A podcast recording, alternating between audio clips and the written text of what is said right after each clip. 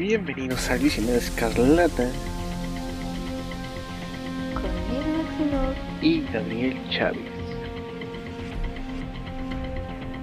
Comenzamos.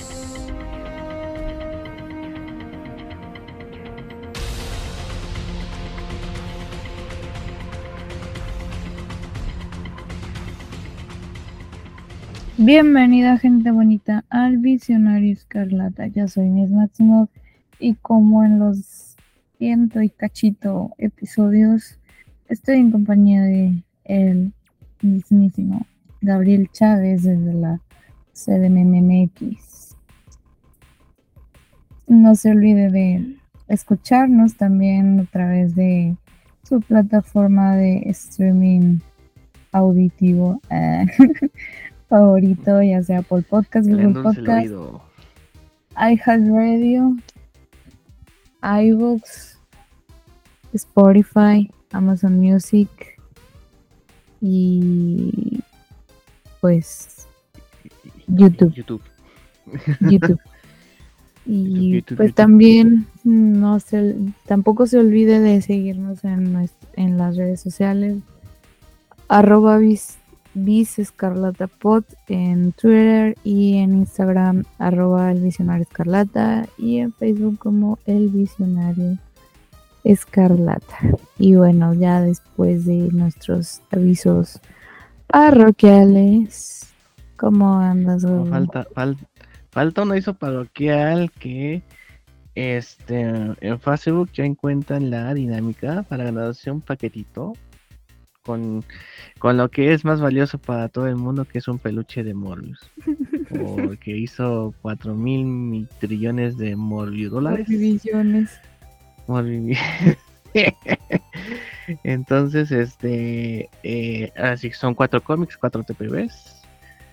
Son uno de Fantastic Four y X-Men de Chip Zdarsky, uno de Fables, que está interesante, uno de los muchachos, De los este, pibes.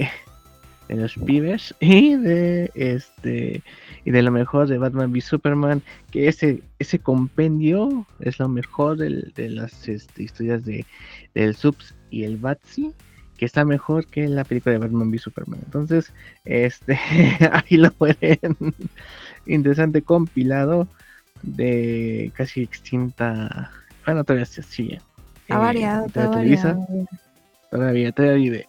Entonces, esto se publica el lunes, entonces, así que mañana salen las preguntas, que no tengo idea de cuál va a ser las preguntas, pero ahí está, ahí están las preguntas para que Ahorita, usted las ahorita sacamos sobre, digo, al, ahorita en fa.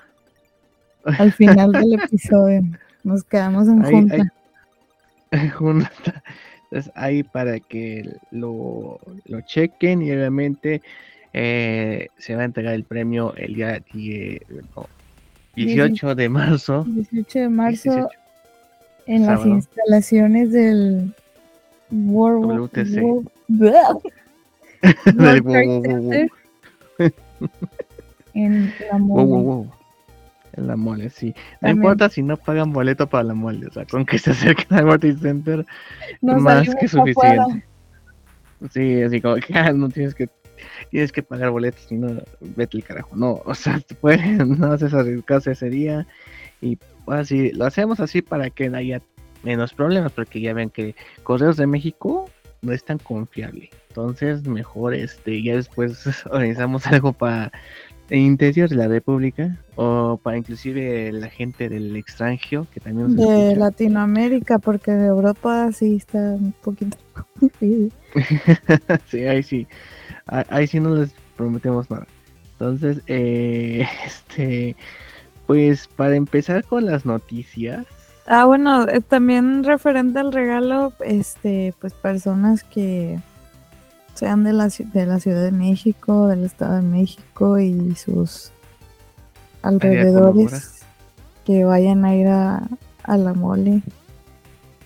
Y pues también sirve que nos que nos conozcan en persona si es que nos quieren conocer. O si nada más quieren ir por el morbi peluche, pues, Morbi regalo. no, no hay pedo, no, no los juzgamos. No, yo haría lo mismo, la verdad, entonces. Si yo fuera el regalo. No, hombre. Lo he hecho anteriormente, no me arrepiento. Este, Ah, oigan, si no quieren salir en la foto donde les entregamos el premio, pues llévense un cubrebocas o no sé, porque pues, sí tenemos que Sí, tener bueno. evidencia de que no es, no es, no es estafa. no es estafa, exactamente, sí, para que no digan, que no le cuenten que fue puro chanchullo, no, se va a entregar, se elegirá al ganador, se va a entregar y habrá pruebas de ese De ese histórico, evento.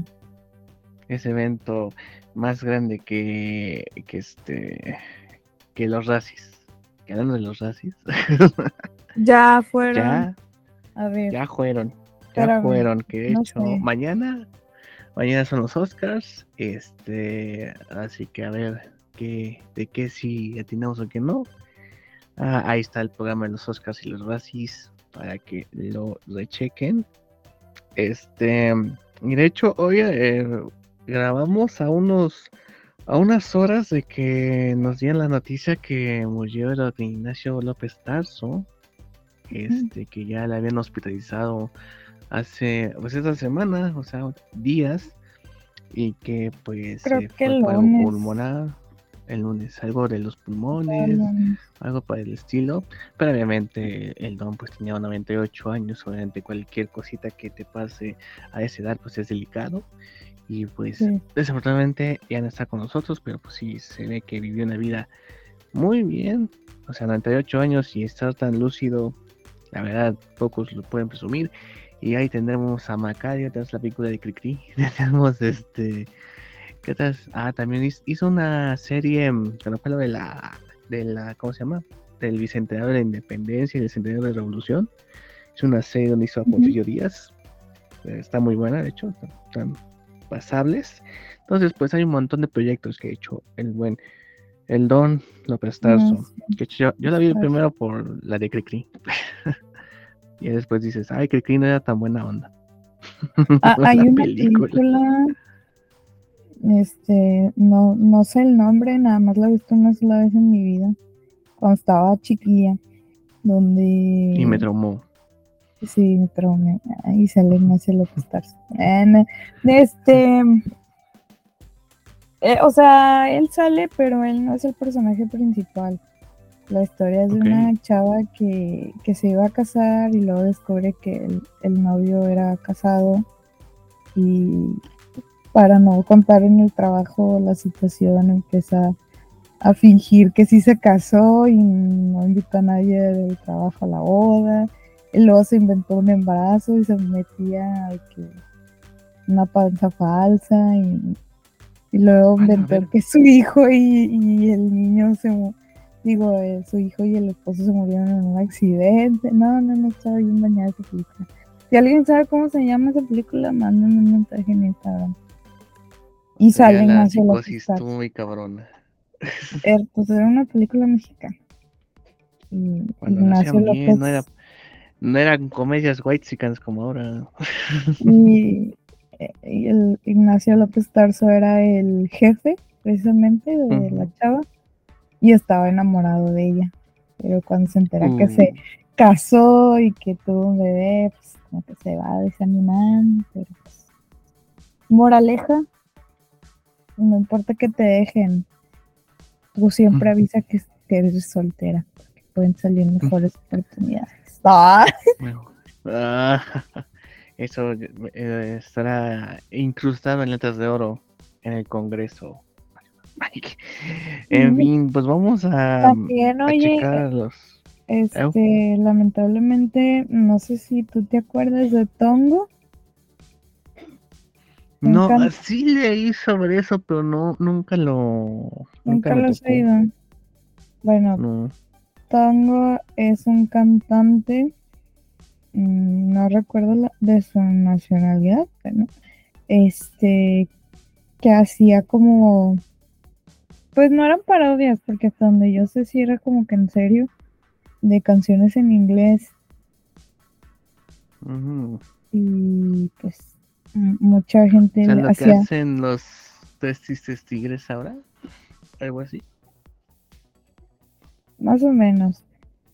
Y. Perdón. em, Eso fue Bueno, tongo. es, Eso es- fue tongo, ya. Eso fue. Es de origen peruano y pues no sé si alguna vez escucharon su versión de Pumped Up Kicks. Ah, caray, no. Está, está chistosa. Este, pues lamentable el fallecimiento del señor Bang. Que muchos youtubers usaban sus videos para video reaccionar. Ah, mira, qué, qué original. Sí, ¿verdad? Ay, Ay, bueno, bueno, este, pasando a otras noticias. descansa en paz. Sí, descansa en paz. Pasando a otras noticias. Eh, Tiri- pues sí, fueron los Razzies. Los Razzies, esta eh, pues parodia de los Oscar que pues es algo de cómico, algo que digamos que premia lo peor del séptimo arte.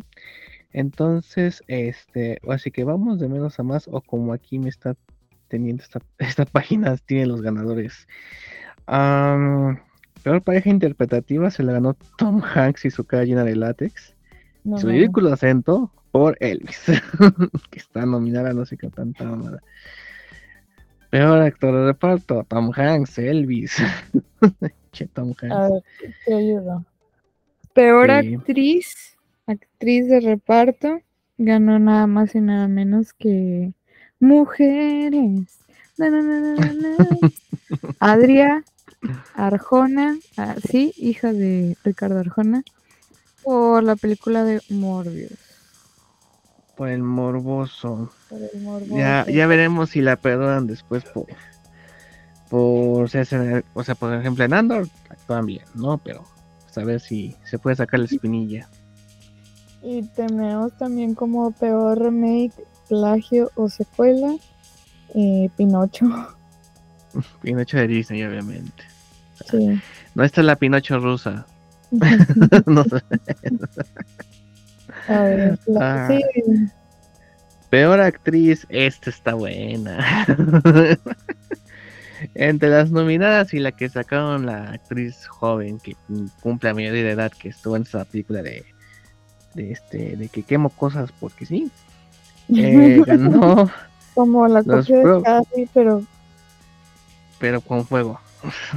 Pero que también era escrita por Stephen King. Stephen King.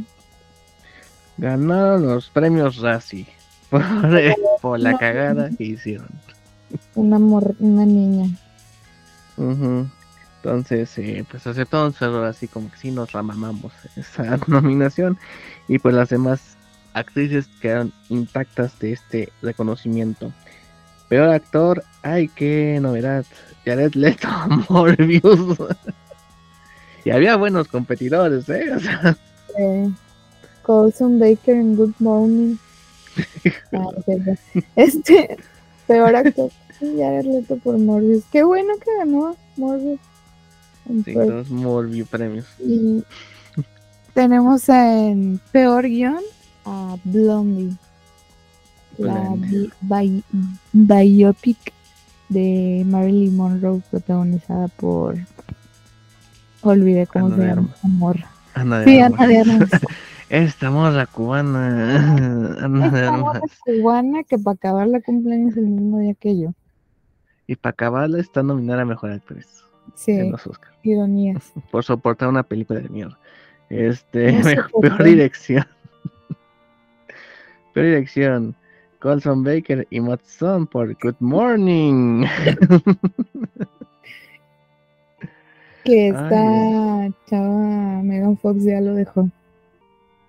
Bien por ella. bien Y por Avril. Lavigne también dejó al, al otro. Qué bueno. Es por que, haber- ¿por qué? ¿Por- Al pensar, ¿para qué andaban con ellos? O sea, no tenían la misma vibra, no sé por qué. los dos. Na- nada más falta que Will Smith se separe de su esposa y todos felices y contentos. Ay, hombre. Oiga, no, miren, eh, pe- para empezar, siempre me ha caído mal Jada Pick- Pickett Smith, eh, siempre me ha caído mal, siempre. Última noticia, Gabriel. discrimina ver a las mujeres. Ah, ching. A las mujeres ojetes, claro que las discrimino. O sea, porque las quería verlas en mi vida. Eh, y peor película, Blonde. ¿eh? Está cabrón que, o sea, está canijo que Blonde sea la, la ganadora. O sea, yo, o sea, por tener a Ana de Armas como mejor actriz, yo creo que tendrían que descalificar Blonde como peor película. Porque tiene algo rescatable, supongo yo. Pero pues ganó a, a- a peor mierda. Entonces, Debió de Eh, haber ganado la de Good Morning, güey. sí, está mucho más culera. O sea,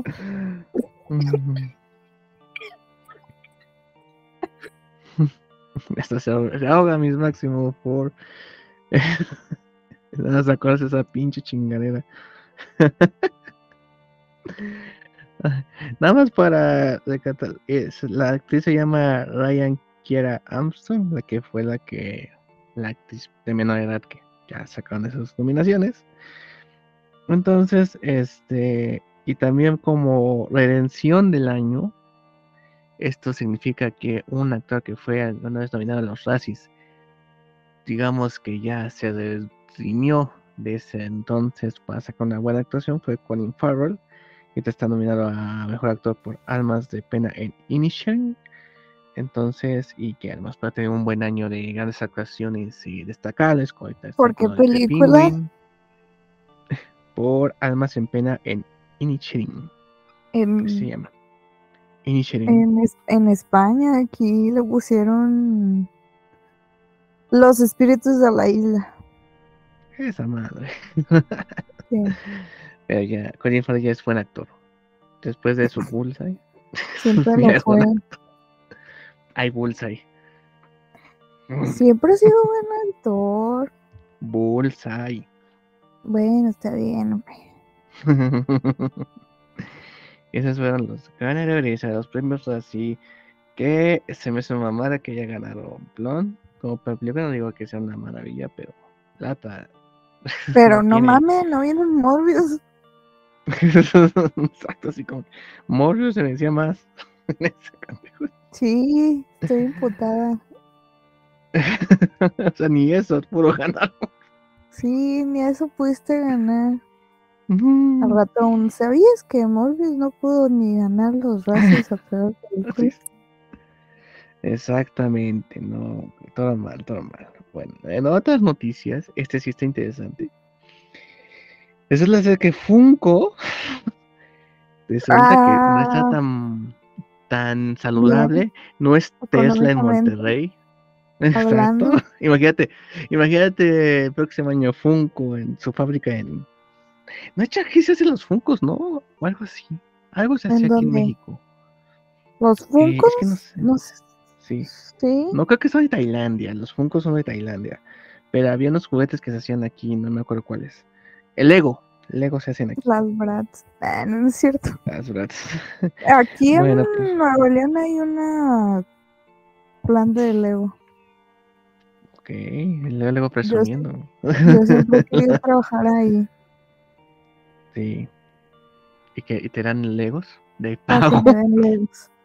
A huevo. Eh, Legos. Ah, no sé. No, pero sí hay una planta en. Nuevo León de Legos. Y No bueno, ¿qué pasó con los Funkos? Pues Funko, que es esta. De hecho, los muñequitos de cabeza eh, tambaleante se llaman Pops, pero todos conocemos como Funkos, como es el nombre de la compañía. Y resulta que está atravesando por una mala racha de bajas ventas y exceso de inventario en 2022. Curiosamente, he visto un chingo de gente, o si eres un streamer más o menos conocido, a huevo tienes al menos un Funko usando de fondo para tus streams, o a alguien le has regalado un Funko, o lo que sea. Un Funko siempre ha estado este, presente en el ámbito geek y se venden un montón de Funkos en tianguis, en supermercados, ya puedes encontrar Funkos, o sea, en todos lados. Pero resulta que ya hay una sobrepoblación de Funkos, No o eh, una sobreproducción, así, hay más Funkos que personas. No, este, pero que- Sí, sí, cada... ¿Qué? Si cada persona que viva en Iztapalapa se enfrentara contra un Funko Pop, tocaría de- Funkos. le tocaría pelear contra 20 40 Funkos. Funkos. 40 Ya Funkos. 40. Ah, no sé. Pues sí, resulta que tienen demasiado inventario y pues para poder reducir costos, porque obviamente eh, almacenar material, este, o, Rentar bodegas. eh, sí, son bodegas que hay que pagar, las rentas, ese tipo de cosas, pues van a prácticamente a destruir traslado. 30 millones de funcos, ese, no, perdón, 30 mames. millones de dólares en funcos. Entonces, y además que los productos se han, han bajado su, con- su demanda por 1% en el último trimestre de 2022.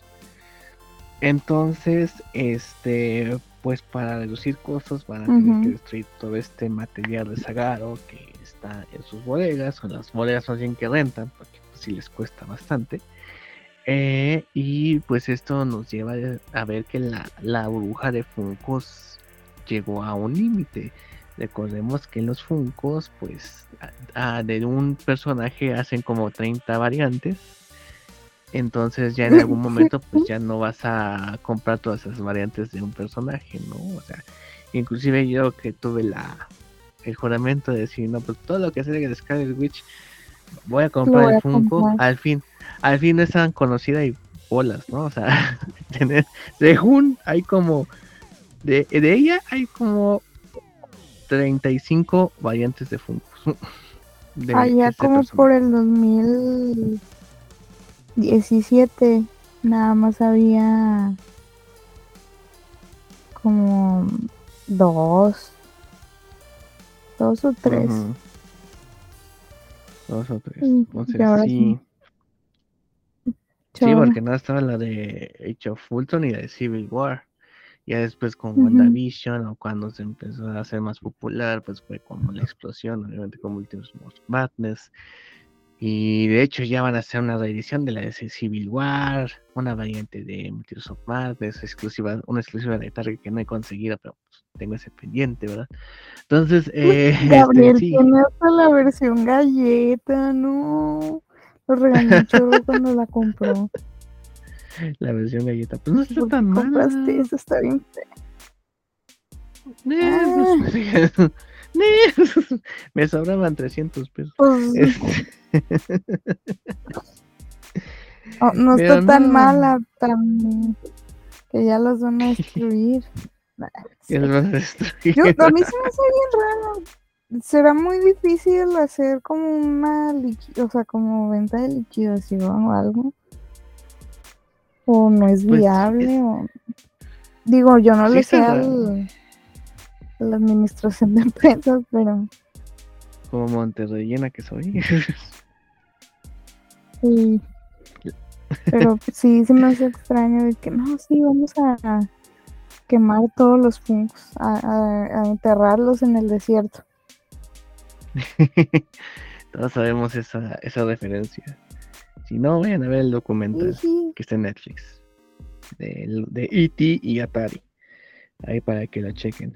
Pero sí, digo, a lo mejor son cosas que ya salen de nuestra eh, conocimiento en manejar grandes empresas. Si es, si es que es muy difícil trasladar los funcos para que se haga ese pinche, este, ese movimiento de remate. no sé Venta. esa venta. Entonces, este, pues sí. Así que ya eh, por el, por la historia hemos sabido que es más barato destruirlos y entrarlos en un desierto que este tratar de venderlos. Porque si es ocupar otro espacio Más barato en otro lugar. en la arena. Exactamente. Sí. Entonces, pues sí, ese es el, el asunto con Funko, que parecía ser indestructible, parecía ser una eh, pues empresa que tenía sus números bastante sanos, pero pues no. Como que la que sufrió el efecto pandemia, ¿no? De que pues en pandemia como que compraron muchas cosas, se compraron muchas cosas por internet.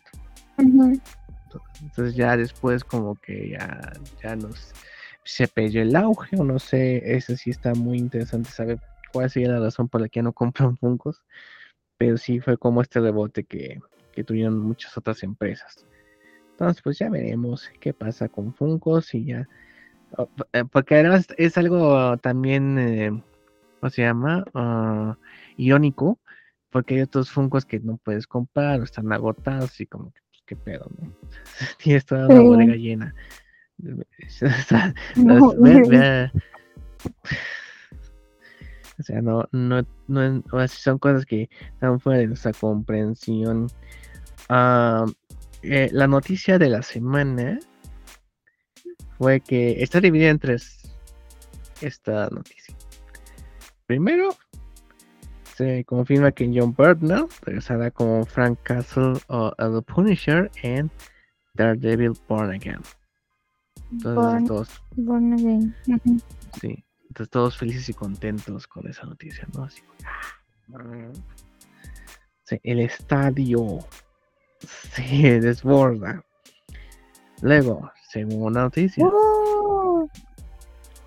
Segundo se acto. segundo acto. Deborah Ann Wolf y Ellen Henson, que eran los que interpretaban a Karen Page y a Foggy Nelson en Daredevil de Netflix, pues no van a volver a Daredevil Born Again. Y todos. mm, Bueno, no, no. no, no, no, no, no, no, no. Y, Y tercer luego- acto. Tercer acto. Pues resulta ser que la actriz Sandry Hall va a interpretar a Vanessa Fisk en Daredevil Born Again, que la anterior versión en Netflix era eh, interpretada por la actriz Ayla Sorder. O sea, aquí estamos viendo el primer recast de la, de la serie o de la continuidad. Que, que aún estamos en si, si es continuidad o no la serie de Netflix. Es algo así como que está en el aire todavía.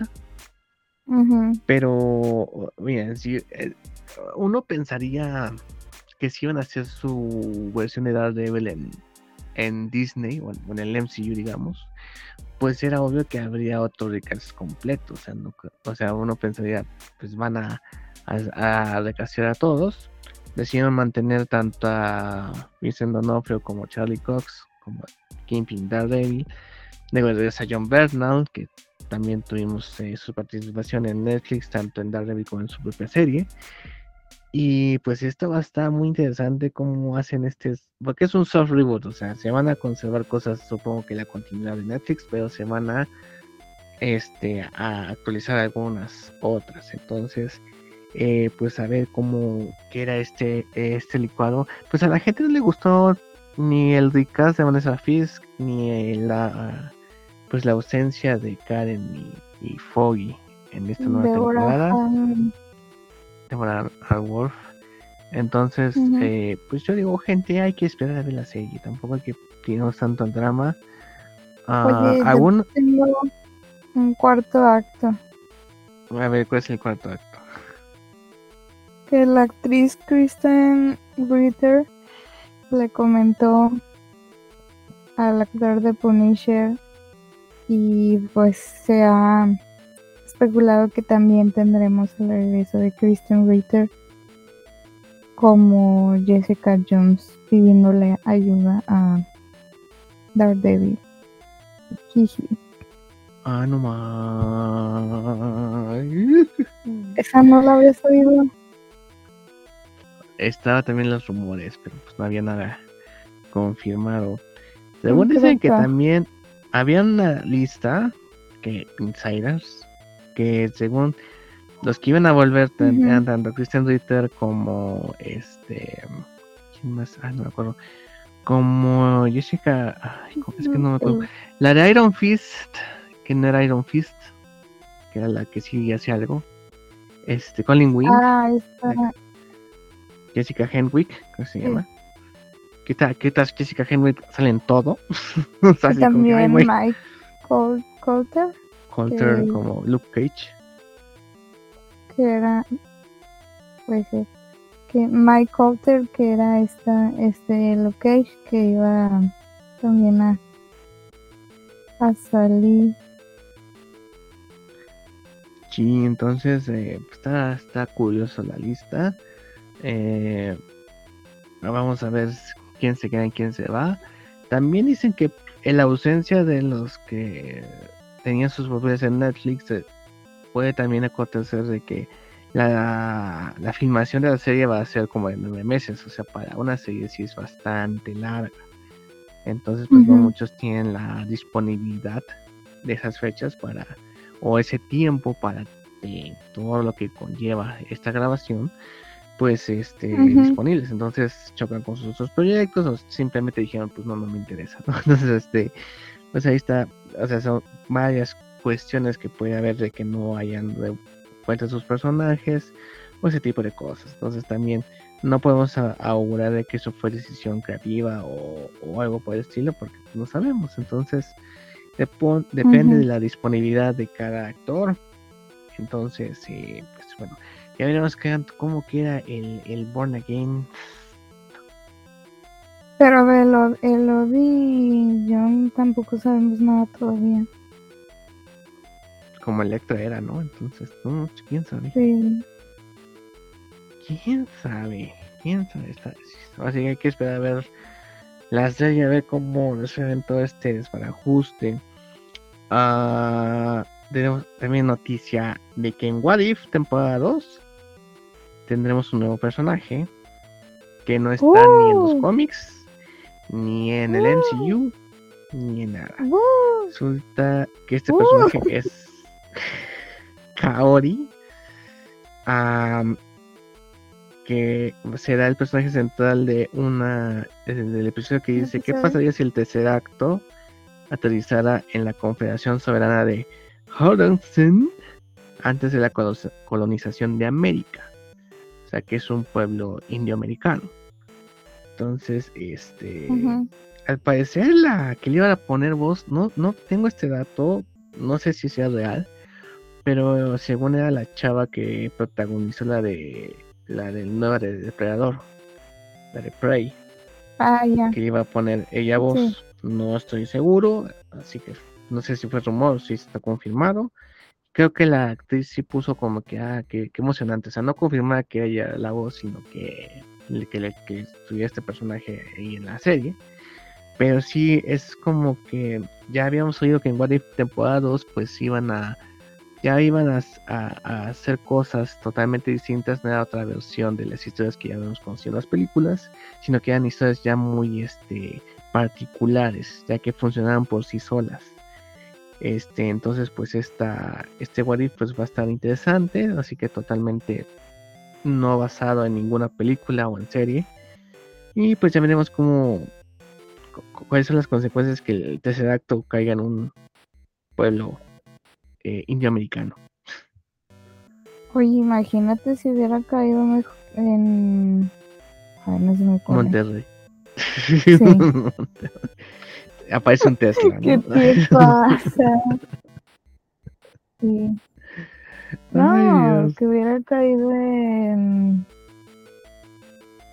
No sé, en una civilización todavía más antigua. Y suena tuan, tuan, tuan, tuan. Sí, no sé, con los griegos, los mayas o los. ¿Cómo se llama? Los de Los de Babilonia. Los, Los de Babilonia. los de Cuculcán. No, los de Cuculcán son un poco más para acá que para allá. Los viejos. los Minions. Este, Bueno. Nada más para terminar.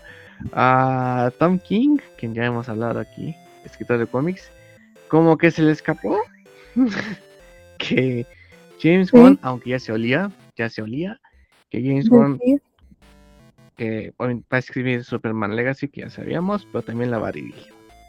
Entonces, este, pues sí, es un hecho que James Gunn va a hacer el que traiga de regreso a Superman al cine.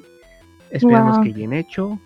Muchos cuestionan esta decisión de que pues es que James Gunn no es su estilo, pero la verdad yo creo que sí, obviamente creo que él sabe perfectamente lo que representa Superman, lo que le ha faltado a Superman en estas últimas adaptaciones, salvo la de Superman and Lois, que está mucho más apegado a lo que se tiene, tiene que ser Superman. pues, Ujú, Entonces, yo creo que él está consciente de que no puede hacer lo que hizo tanto en Guardianes como en Suicide Squad o en Peacemaker. O sea, Superman es otro ente bastante, que es más conocido, que es este, que tiene unos ideales muy fuertes y es lo que puede ser como su debilidad, pero también su fortaleza. Y que es, es algo que comentó. o Pues sea, básicamente Superman es.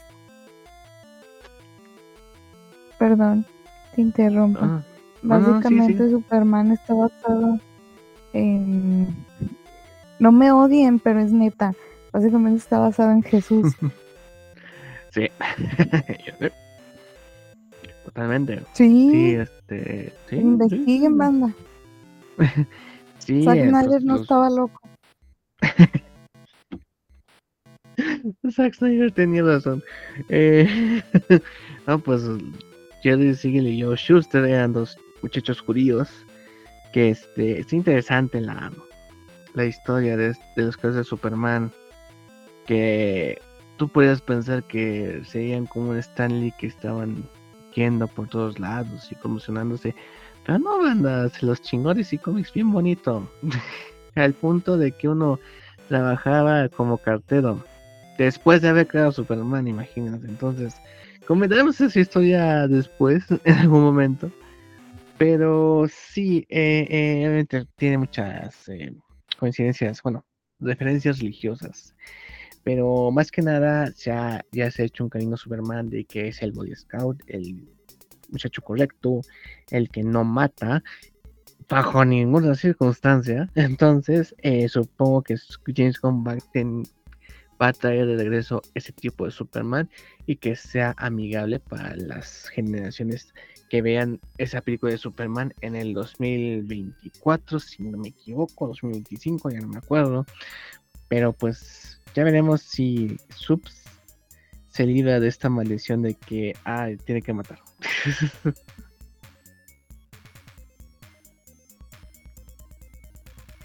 Ay, pero nada más en la versión de Zack Snyder hizo eso. ¿O no? Eh, sí, de hecho sí.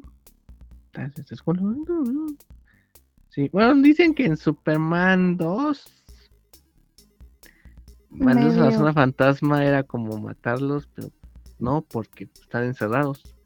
No sé si sea peor matarlos o que estén ahí deambulando por la eternidad en una zona, una dimensión oscura. no sé. Ay, qué miedo. Oye, te voy a hacer una pregunta. Pregunta. Si tuvieran a elegir, pero solamente hay dos est- estas dos opciones, de que entre que uno de estos dos tiene que matar el personaje, o sea, el personaje tiene que matar. ¿Quién preferirías que matara, Superman o Batman?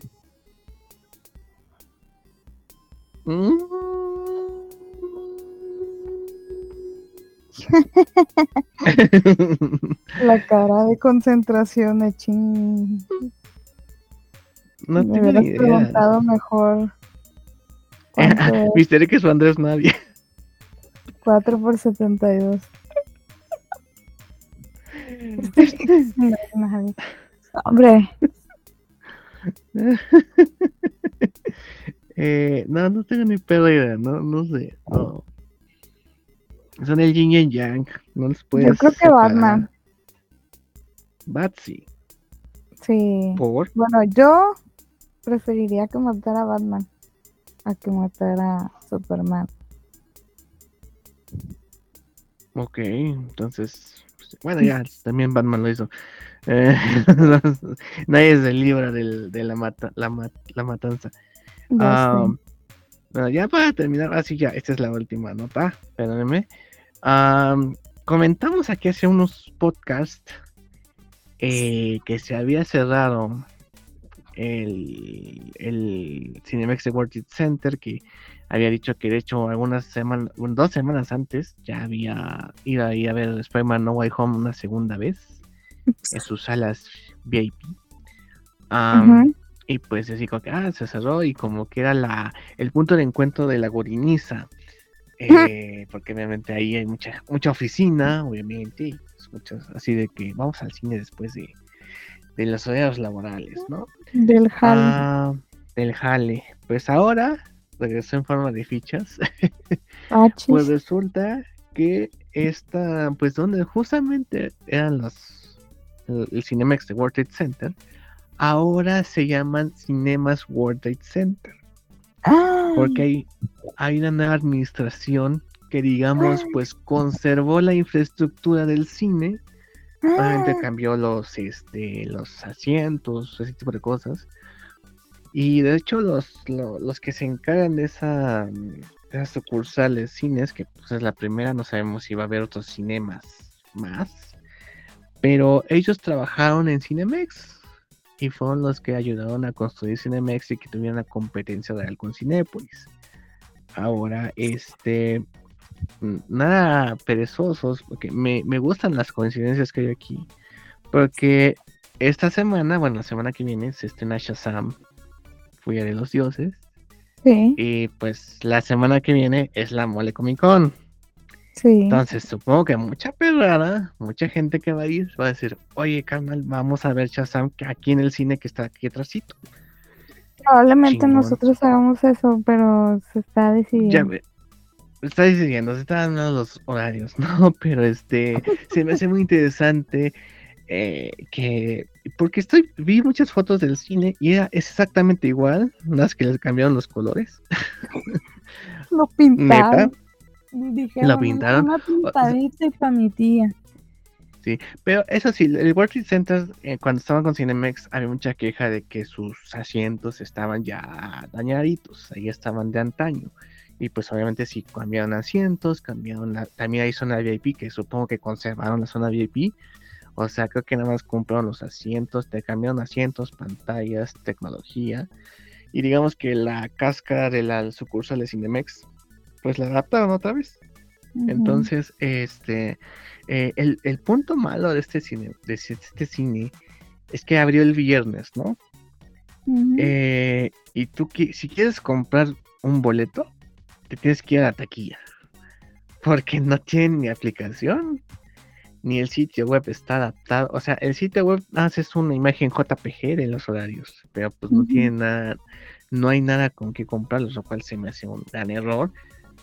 Obviamente de estos dos que dicen que trabajan en Cinemex y que revolucionaron el cine y la chingada, ya tienen que estar, porque aquí tenemos, ah, en la Ciudad de México hay algo llamado Cinedot, que es otra de las cadenas chiquitas.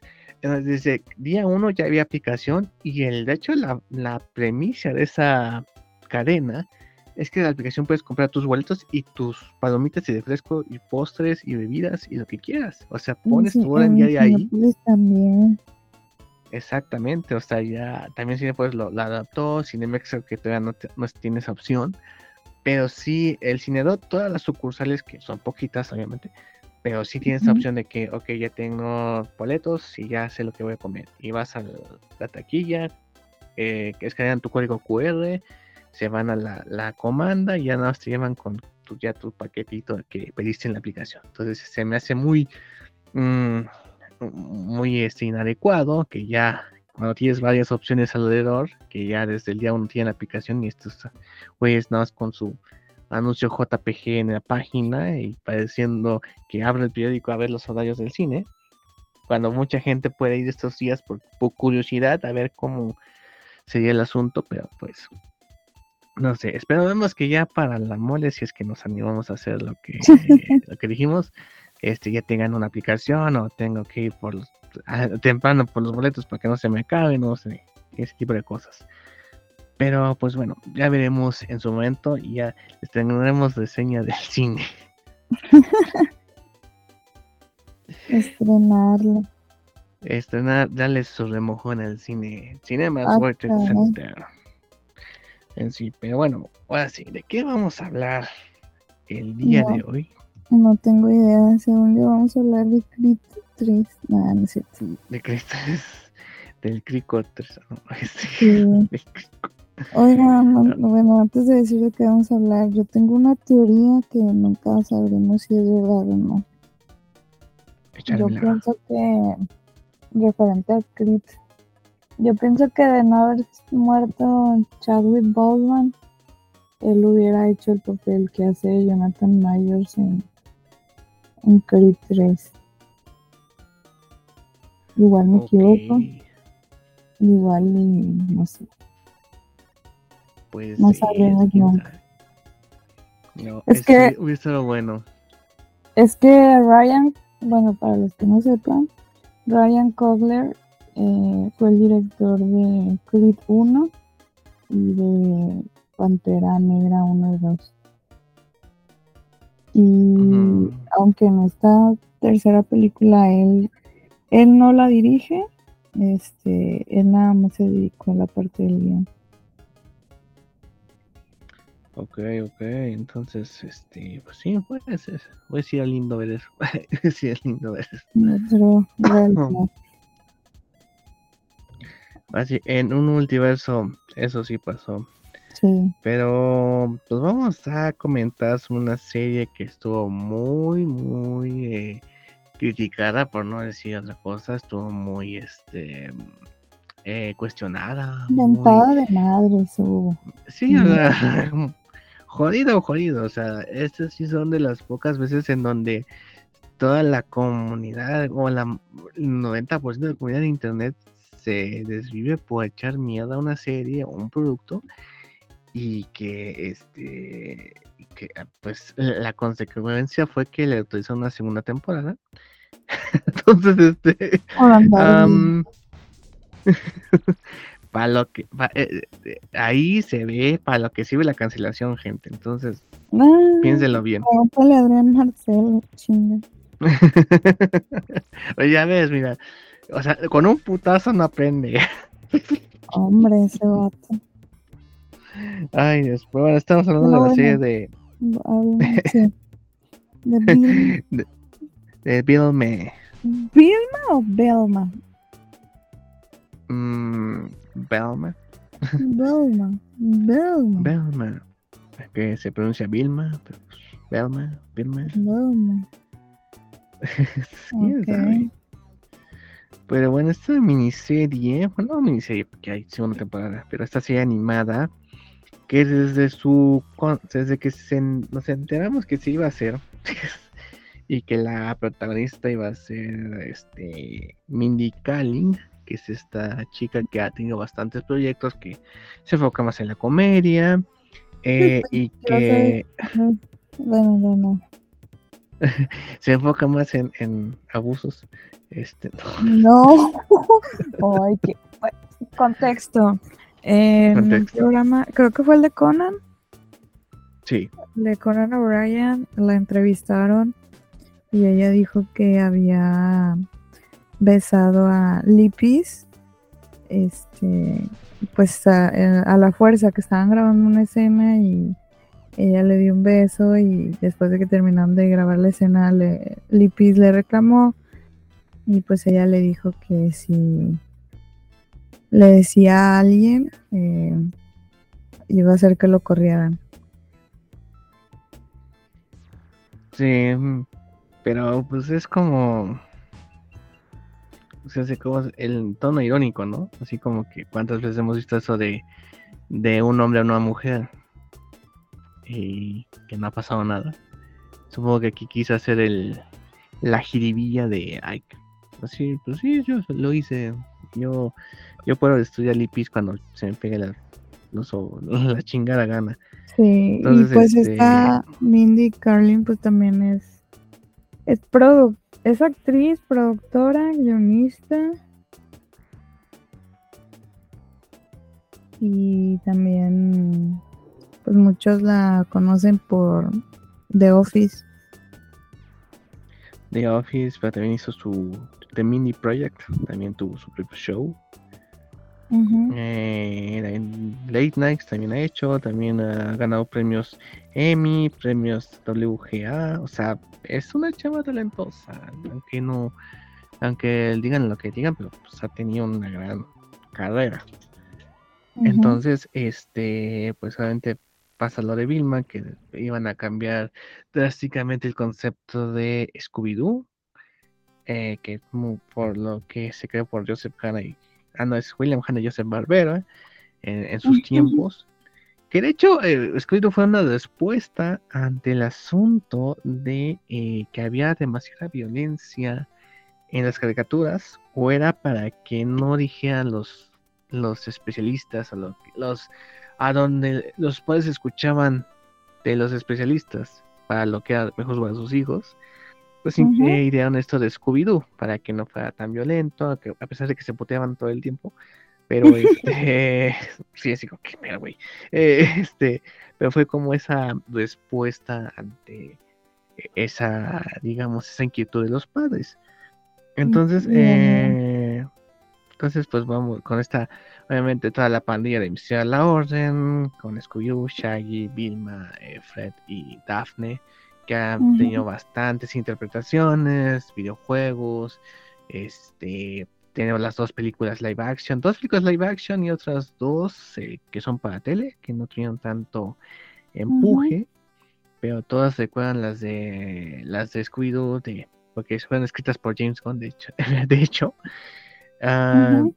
Inclusive James Gunn ha dicho que en la película de Scooby-Doo, la 1, había una escena en donde ponía a Daphne y a Vilma como que tenían una relación. Ah, sí, una escena en la que eh, había un beso en la que ellas creo que intercambian cuerpos y se da como que, o sea, en la escena como que tensión sexual. Sí, sí, está, está curioso. Y que de hecho James Gunn concebió esa versión de Scooby-Doo como clasificación R. O sea, esa, esta eh, dinámica de, de, de volcar todo el mito de Scooby-Doo ya tenía sus antecedentes.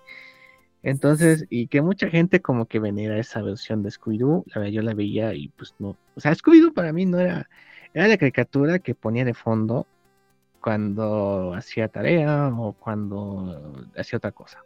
Scooby-Doo para mí no es, no es como que la gran eh, devoción que tenga. No. Este, sí, o sea, y de hecho vi la última de Scooby, la, a la animada que era para cines, que fue en HBO también porque pandemia. Um, y está también regular, ¿eh? O sea, tiene cameos. Tiene muchos cameos del universo de, de Hanna-Barbera y ese tipo de cosas, pero fuera de ahí, pues es otro misterio genérico que ya sabemos qué pasa con Scooby-Doo. Scooby-Doo para mí es como el nivel de Power Rangers, así como que son cosas, cosas que pongo de fondo para mientras hago otra cosa. Pero pues no soy muy fanático de, de ellas, ¿no? Descubrí. Entonces, descubrí. Entonces, este, pues me interesó esto de Vilma, desde que, pues obviamente por todo el ruido que ocasionó, por toda la, la funada que hicieron, por todo el llamado a que no la vean, que es una porquería, que es lo peor que le ha pasado al mundo del entretenimiento desde Morbius, o no sé qué, pero Desde Morbius. ese Morbius, no sé, o sea, eso ya me lo saqué yo, pero, eh, eh, o sea, la- era irredimible, o sea, para muchas personas es irredimible esta serie. Y, y este, y pero, pero tanto ruido hizo que ten- vamos a tener una segunda temporada. Muchos justifican esto como que ya estaba firmada. No, señores, no estaba firmada segunda temporada. Según pude investigar un poco, no estaba autorizada hasta que pasó el estreno. Que de hecho es el estreno animado más grande de HBO Max. Hasta que la pusieron en el primer lugar. Entonces, eh, sí, eh, es- fue la publicidad, es publicidad y aquí sí le benefició bastante a, a Belma. Pero, pues, mis Máximo, ¿qué te pareció a ti la serie? Quiero, quiero saber tu opinión. Pues. Ay, Dios mío. Entiendo el por qué a mucha gente no le gustó. Eh, los personajes están como que escritos mm, superficialmente. Eh, no hay como que mucho. En cuanto al guion, no hay como que mucho desarrollo en los personajes. Bueno, sí, sí hay desarrollo de personajes, excepto el personaje principal. Bueno, mm, muchos dicen que no, pero yo siento que sí aprendí un poquito esta muchacha. Y pues, mm, ya si me gustó o no me gustó, pues miren. La verdad, me estaba aburriendo este de verla algunas veces.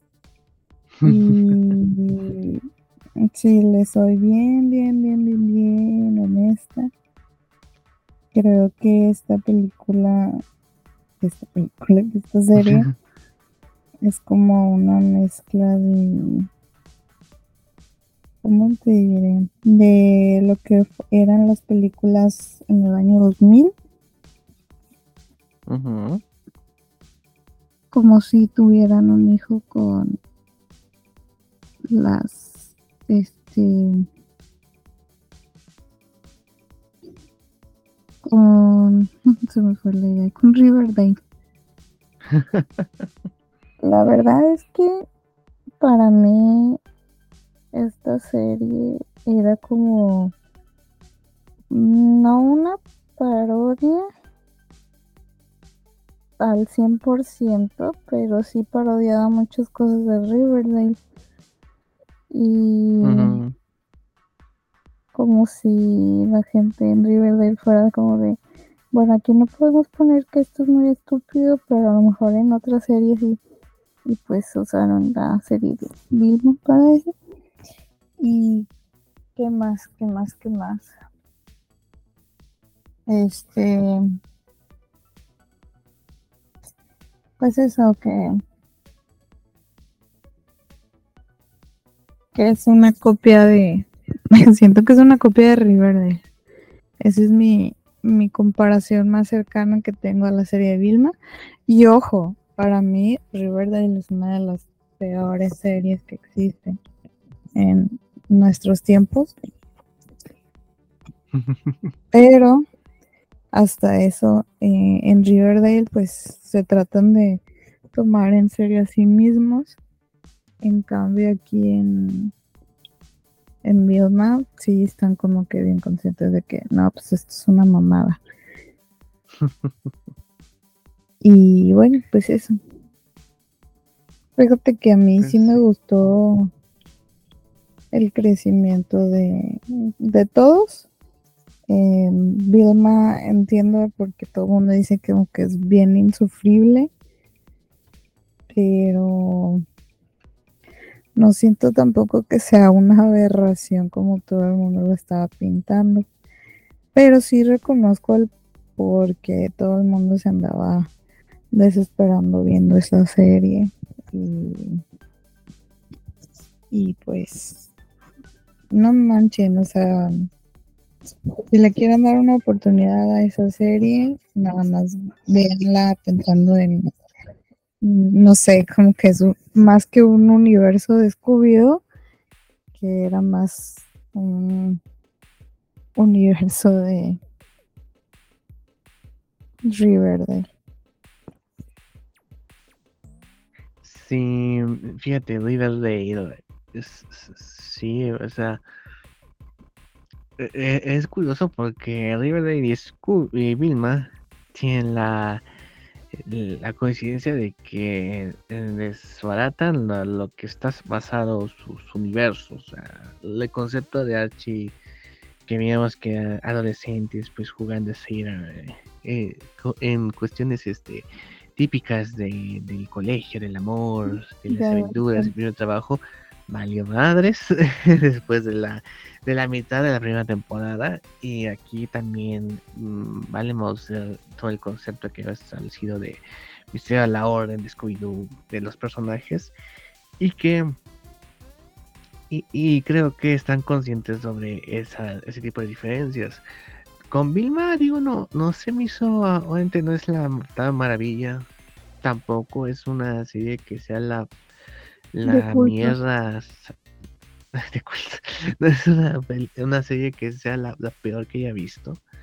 Creo que tiene grandes influencias en lo que es padre de familia al no tener eh, eh, protagonistas que, que puedas ah, ah. identificarte.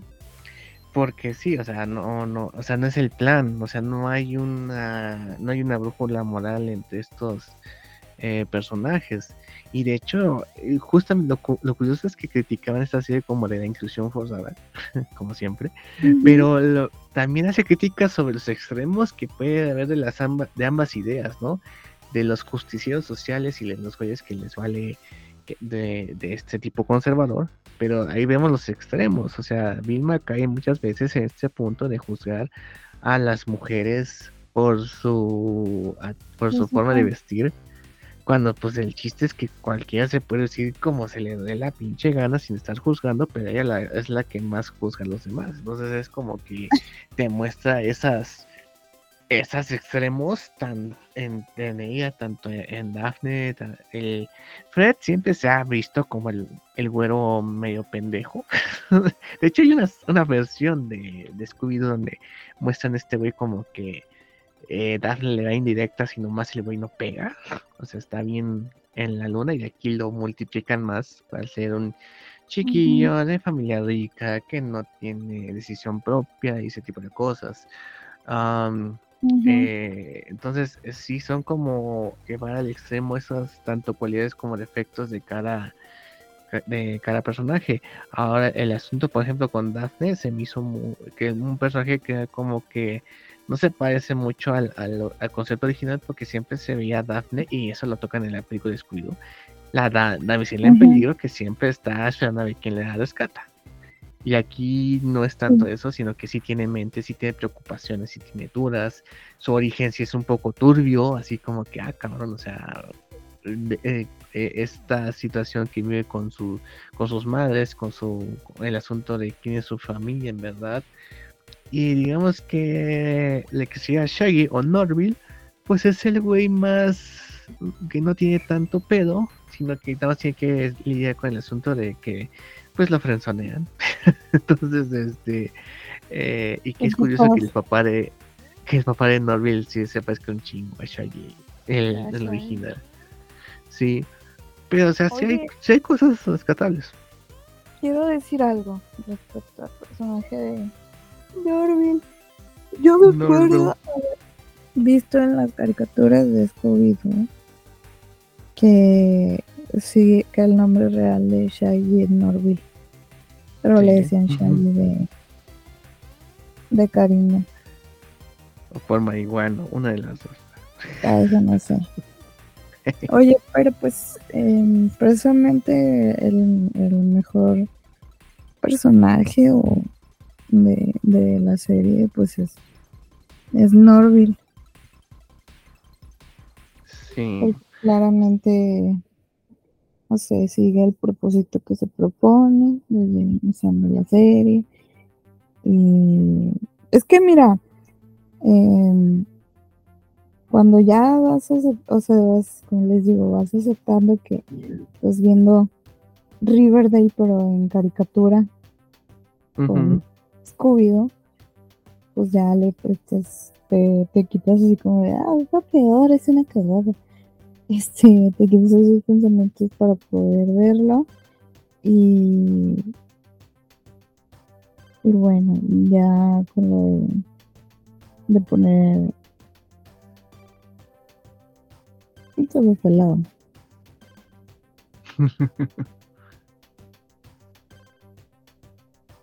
Te estaba hablando de quién, que tenía el desarrollo. En Norville. Sí. De que en, en sí todos los personajes tienen un desarrollo. Este. Dejando de lado que si la serie es una cagada que no. Este, pues precisamente el, el- digamos que el único personaje que está bien dañado pues es Vilma. En que pues sí vemos que va.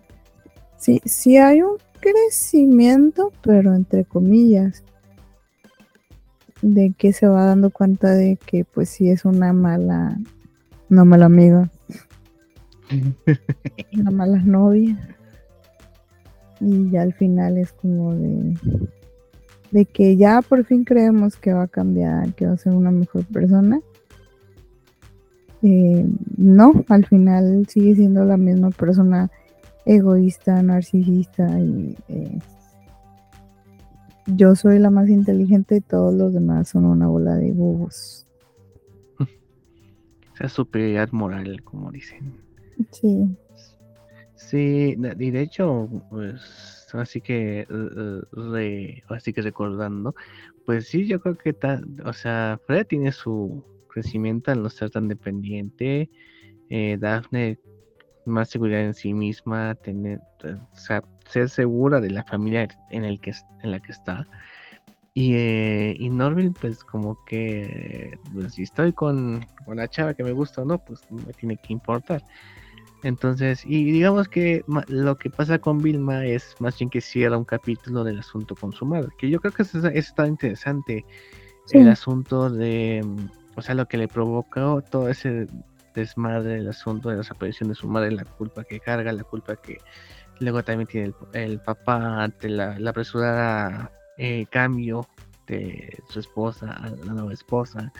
Entonces, como que sí, eh, ese tema estuvo interesante también, como estos como ataques de pánico o alucinaciones que le dan por esa culpa que le invade o ese capítulo que no cierra. Entonces, sí es como que tiene cosas la serie bastante rescatables que pues al final se van por. O sea, es una, eh, una serie que no busca ser tanto un... eh, eh, como en, la anti- en las antiguas versiones es crear una moraleja al final, sino que prácticamente pues es un- una deconstrucción en forma de parodia de todo, de lo que sabemos del universo de Scooby-Doo. Inclusive hay unos cameos bastante cagados. Pero sí, o sea, no, no es la intención de la serie. Nunca ha sido intención de la serie ser como las nuevas aventuras de Scooby-Doo, el Ministerio de la Orden. No. Es una serie que agarra eso de base para crear sus propias jaladas y que para bien o para mal le sirvió de publicidad muy bien y ya tienes más capítulos asegurados. Ahora, este, eh, eh, supongo que quiere seguir la, la- esta fórmula de South Park, de padre familia, que digamos, este, por ejemplo, South Park, eh, ah, sí podemos decir que no hay un personaje que sí sea bueno, bueno, o sea, tenemos a Kyle, pero luego Kyle hace sus pendejadas, o sea, no... Precisamente, hace rato platicaba con un amigo sobre eso de South Park, que, que, que cómo era posible, bueno, a él se le hacía raro que South Park, siendo un programa nada políticamente correcto, seguía vigente y sin, ahora sí que sin tratarlo de, de- cancelar, pero pues ahí tenemos un ejemplo de, de cómo hacer sátira de cosas que no se pasan en otros programas de televisión o pasan en la vida real cómo lo manejan pues creo que también así así eran los Simpsons en, sus inicios. Y y acá no aquí la sátira no no sé o sea como que no está muy muy bien pensado. Sí, sí, es que el asunto con South Park no es, o sea, se burla de la situación, no de la víctima. Por ejemplo, se burla del asunto de que cómo es posible que los que, no se den cuenta la policía que hay más arrestos hacia gente latina o afroamericana o afrodescendiente, ese tipo de cosas.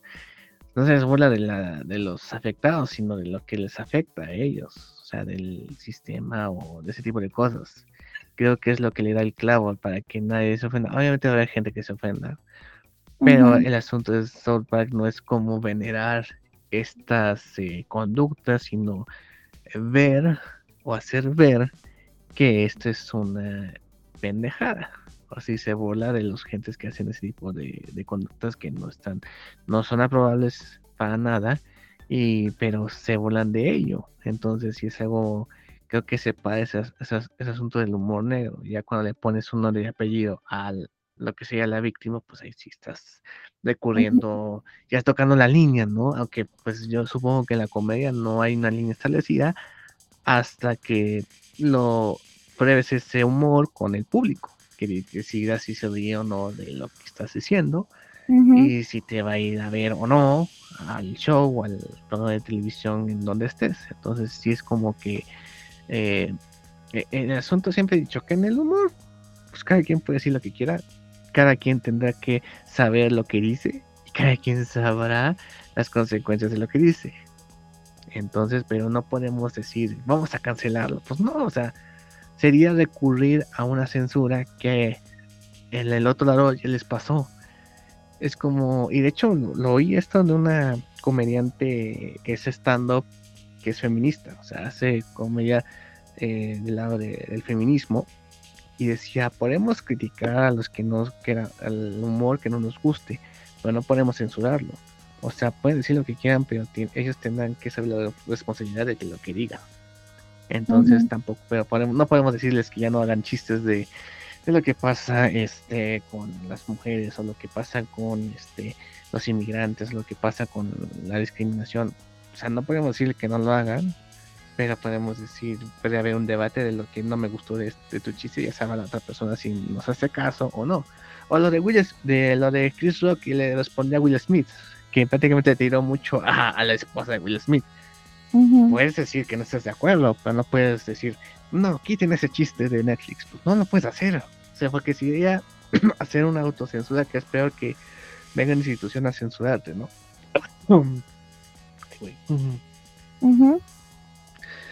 Este, sí, eso. sí. Se acabó el aire. Inhala, exhala. Sí. Para que, para que vean que no solamente digo pendejadas. no manches. Pero digo, la de Vilma, eh, como que no quiere, eh, eh, sí quiere hacer esa crítica social, pero no logra por completo el objetivo. No logra como que hacer eso que este que quiere proponerse desde el principio. Y curiosamente los antiprogres, como se llaman, si ven muchos chistes, yo creo que estarían muy felices de algunos chistes que se manejan aquí. No sé, por lo que te digo, o sea, se dedican los extremos de los dos pensamientos. Entonces, es curioso cómo se volcaron a censurar la serie sin haberla visto, como ha pasado en otras producciones y en otras eh, cosas que le restan importancia a la crítica que quieren hacer. Pero yo digo que Vilma como que quiere, pero no lo logra. Bueno, bueno. Sí, dime. bueno, ¿con quién hablo? ¿Con quién hablo? Este, también otra cosa de la serie, eh, el, el exceso de las frases del metaverso. O sea, de que a huevo, bueno, del metaverso no, o sea, las meta referencias. Como que, digo, Bilbo no es el único show que lo hace. Muchos shows actualmente hacen eso de ser meta y ser meta y ser meta. O que romper la cuarta pared y así. Este, creo que también muchos shows deberían como que dejar de enfocarse en, mm, ¿cómo te diré? Como que la fuerzan mucho de tratar de hacer de ser meta o de ser no sé, o cualquier cosa que estemos viviendo en la actualidad. Sí, mm, yo creo que sí, un, un tiempo en donde sí funcionaba. Pero ya ahorita ah, parece como muy forzado. O sea, como que el, ah, timing ya no lo hace sentir como que natural o o mm. espontáneo es la palabra y ahora no, ahora es como de, ah, mi producto tiene que tener a fuerzas tres chistes que, no sé, me hagan romper el hielo con, no, no sé, o sea, algo así. O sea, de ser un recurso y es como se cuelgan de referencias meta, ¿no? O sea, sí. Sí, que ya dejan de lado los aspectos importantes del, pues las mismas criaturas del bien.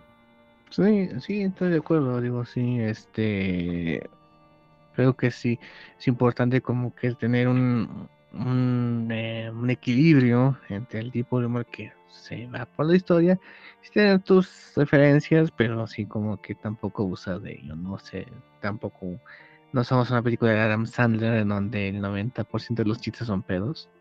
por lo que hacía Adam Sandler antes, no sé. Es ahorita ya. Ah.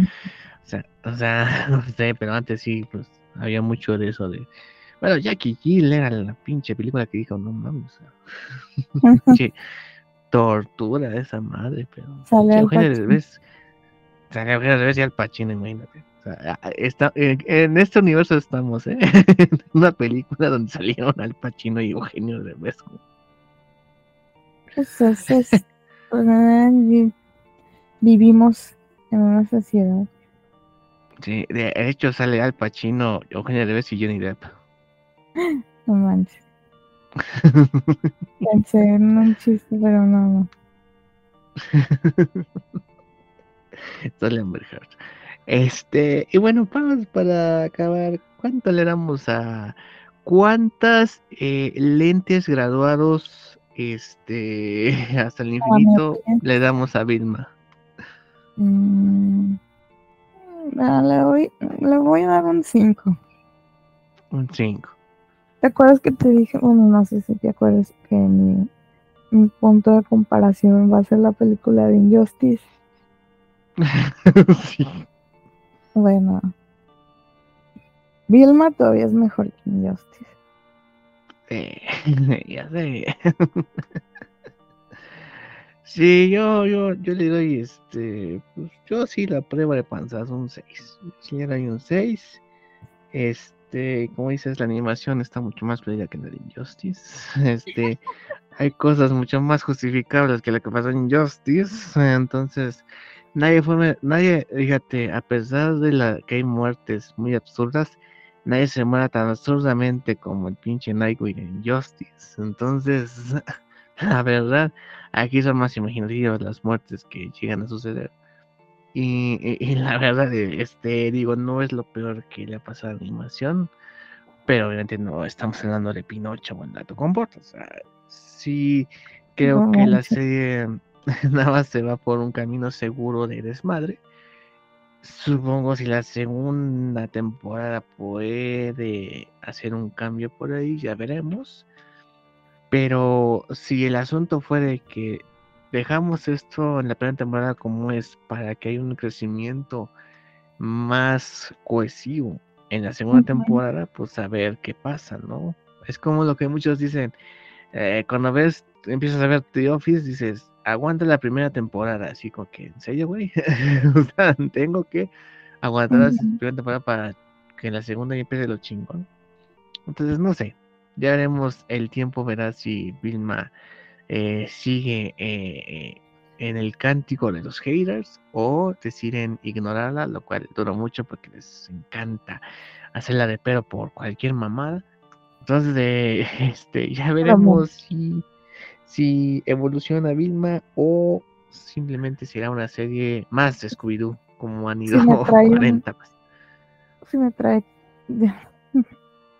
Oye, y pues no, no quiero dejar de pasar la oportunidad de hablar de la... Se la rifaron mucho con la animación de la parodia, parodia creepypasta o no sé, eh, que hizo un canal de YouTube de animación de Vilma se entera de la verdad, donde sale Scooby. Ay, no, es- eso da. ¿Qué pena con esos güeyes? La verdad sí se la rifaron en cuanto a cómo está animada, porque hacen las transiciones como de la serie de los 60 a, a la serie actual. Entonces sí, sí les quedó ch- chidilla por ese lado y pues bueno, Sí, o sea, sí, pero. O sea, se me hace más traumático que lo que vimos en Vilma. O sea, no manches, es como que. Güey, yo quería. O sea, aquí tuvieron la, la decencia de. No vamos a meter a Scooby-Doo. Mejor lo tomamos de otra forma, pero. no le vamos a hacer eso al pobre perrito y aquí mm, me lo o sea ah, no sé o sea fíjate me molestó esa versión me molestó más no sé por qué así como que sí de hecho tuvo la decencia de no meter a Scooby por algo para y esta no versión dañar ujú, susceptibilidades. Bah. no Más. sé, pero sí está más, pero, o sea, la, no digo que esté mal, o sea, está muy interesante la, la trama de esa versión creepypasta, digámosle así, pero es una versión que a mí no me gusta por cómo es, cómo ponen Scooby, así como que, ay, sí, ay, no, o sea, no sé, o sea, a, lo mejor me estoy, eh, eh, le estoy dando, le estoy eh, calificando de, eh, ¿cómo se puede decir? De especialito, pero sí, esa versión como que, no sé, me, me traumó más que bien. No, hombre, pero bueno, buen- buena animación, ¿eh? O sea, te digo, la historia está, está bien, está, está interesante, pero pues no es, no es algo que quiera ver otra vez en mi vida. No. No, prefiero el Scooby todo mal CGI de la, de la del 2000 y tantos. Ay, bueno. Ay, bueno, pero en fin, entonces, pues, ese ha por todo en este episodio de la Visión Escarlata, el episodio previo a lo que sería la, eh, la mole. Esperemos, ahora sí, so- ahora sí seguro que grabaremos un episodio ya presencial, o sea, no presencial con ustedes, sino presencial entre nosotros. Este, ahí comentando sobre la, la convención, o qué es lo que vemos, qué es lo que nos gusta, qué no, no- no nos gusta qué le parece a mis máximos las convenciones que hacemos aquí en la Ciudad de México, ya que ella pues está acostumbrada a la combe, eh, que, que es como la máxima de Monterrey, ¿no? Ujú.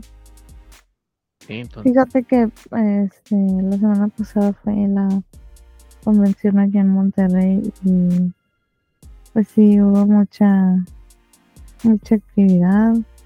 Se presentó yo este iba a decir se presentó Jonathan Myers, pero no, no se presentó Jonathan Myers. no, Se presentó RBD y mi, mi base de maquillaje.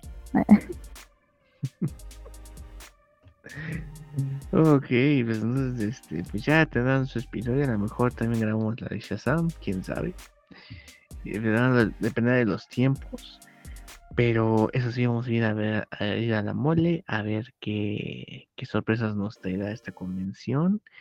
que eh, pues se ve que va a estar bastante potente. Han estado anunciando muchos invitados últimamente. Va a estar el buen Tenoch que no alcanzamos foto, pero pues la gente lo quiere porque ya se acotaron. Los de Ron Perlman todavía siguen. Ay, pobrecito de mi Ron Perlman. Me acuerda cuando vino el de, Flash Gordon, que tenía así como un pequeño revival por lo que salió en TED. Pero pues ahí estaba solito, el pobre. Así como estaba en su stand. Hasta tenía la navecita donde se suben Mark Wahlberg y el güey de Flash Gordon ahí como que como de, haciendo la escena del Titanic. Pero estaba bien solito, no iban ahí con él. Ay, pobrecito. Sí.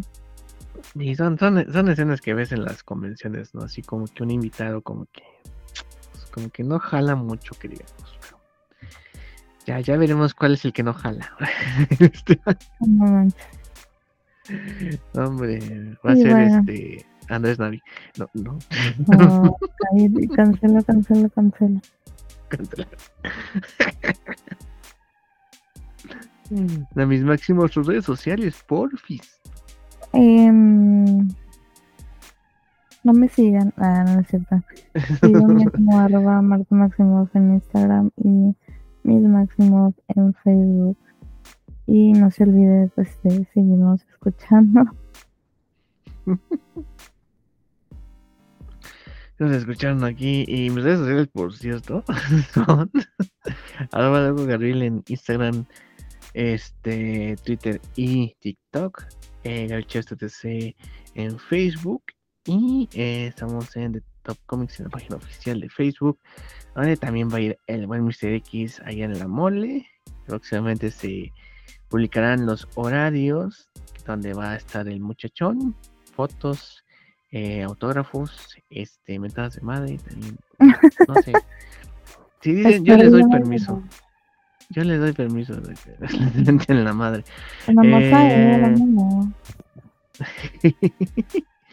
Entonces, gente, eh, pues sería todo por el momento. Así que si va a la mole, pues ahí los, los vemos. Este, y así que sí, ahí sí, ahí estaremos viendo cositas en Instagram, en Facebook, de a dónde andamos, qué andamos haciendo, tampoco nos sigan, o sea, tampoco es como que les demos el derecho de que nos, nos acosen, solo es para compartir nuestra felicidad.